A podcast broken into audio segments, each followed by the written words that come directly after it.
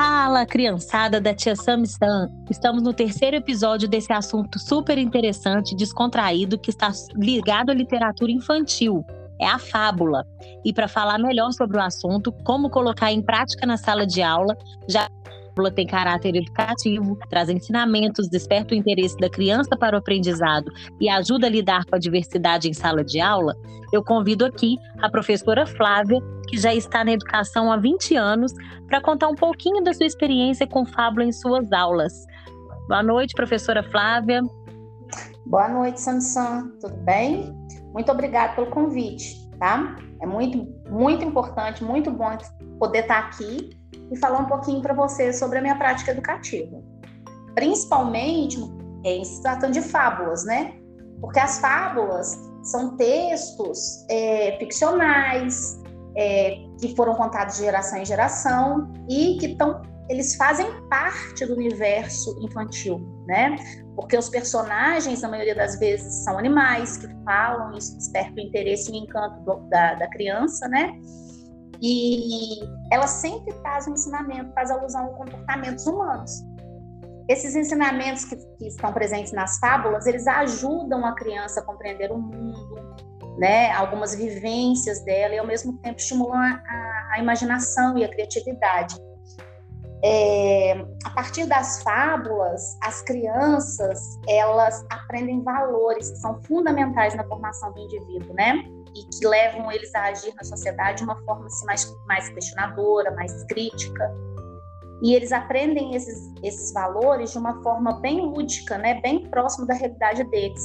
É como se eles trouxessem, é como se as fábulas trouxessem para a realidade é, alguns. É, como se fossem alguns problemas que para eles são difíceis de resolver e através da fábula eles conseguissem compreender e resolver isso de uma forma mais dinâmica, mais lúdica. Um trabalho que eu fiz em sala de aula que foi muito significativo foi o trabalho com o patinho feio, porque o patinho feio ele fala é, exatamente das diferenças que existem, né? E as, e as crianças nessa idade elas lidam com muitas diferenças, né?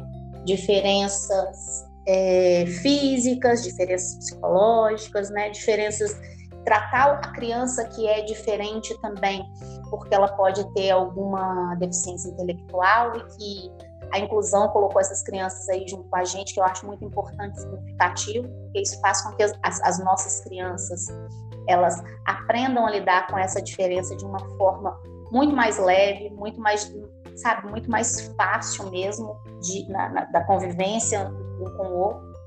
E o patinho feio, ele trouxe para a sala de aula o trabalho com essa diferença de uma forma muito leve. Através da história do patinho feio, mostrando que o patinho ele não era feio, ele era só diferente, né? Na realidade, ele era um cisne e ele era um cisne lindo, né? Que, que no decorrer da, da história a gente mostra isso para as crianças. Então a gente mostra que cada um deles é um ser único, né? Que tem as suas belezas, tem as suas diferenças, que às vezes eles podem se achar assim diferentes ou um pouco inferiores em determinadas coisas, mas que ninguém é bom em tudo, né? Que a gente às vezes a gente pode ser melhor em alguma coisa do que em outra e juntos, né? Na amizade, na convivência, um vai complementando o outro naquilo que falta, né? Mas todos eles são muito importantes e são muito especiais. E a história do patinho feio é, trouxe para a sala de aula isso, né? O respeito pelo outro, né? a aceitação do outro é, como diferente e também a valorização de cada um, né? O valor que cada um tem de ser único de ser quem é. E foi muito importante esse trabalho para as crianças da educação infantil na sala que eu trabalhei, porque eles passaram a ver o outro dessa forma mais bonita, sabe? De uma forma mais respeitosa e eles passaram a, re, passaram a respeitar o outro nessas diferenças. E a fábula ela tem esse encantamento, né, de trazer é, esses ensinamentos dessa forma tão bacana, tão bonita, né, que é a contação da história, né, através da contação da história, de mostrar para eles é, as características de cada personagem, E foi muito, muito bacana, foi muito importante para eles. E as outras fábulas que existem aí podem trazer algum outro ensinamento, né? Que pode ser usado em sala de aula justamente para trabalhar determinadas é, particularidades, que foi o que eu fiz nesse trabalho com o Patinho Feio. Espero que vocês tenham é, entendido, gostado e se quiserem é, saber de mais alguma coisa, perguntar mais alguma coisa, é só falar, viu, Samsung?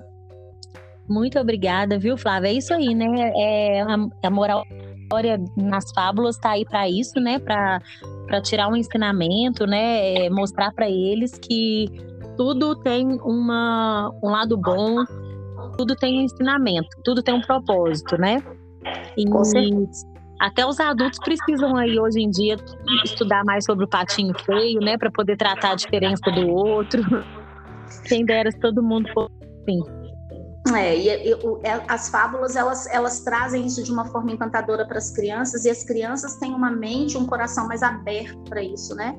É, o, o, adulto ele precisa repensar muito porque ele já foi é, criado, né? Já, já, já, já, ele já vem com um preconceito de algumas coisas, né? Que a sociedade impõe também. Mas Sim. a criança, ela está aberta a esse aprendizado.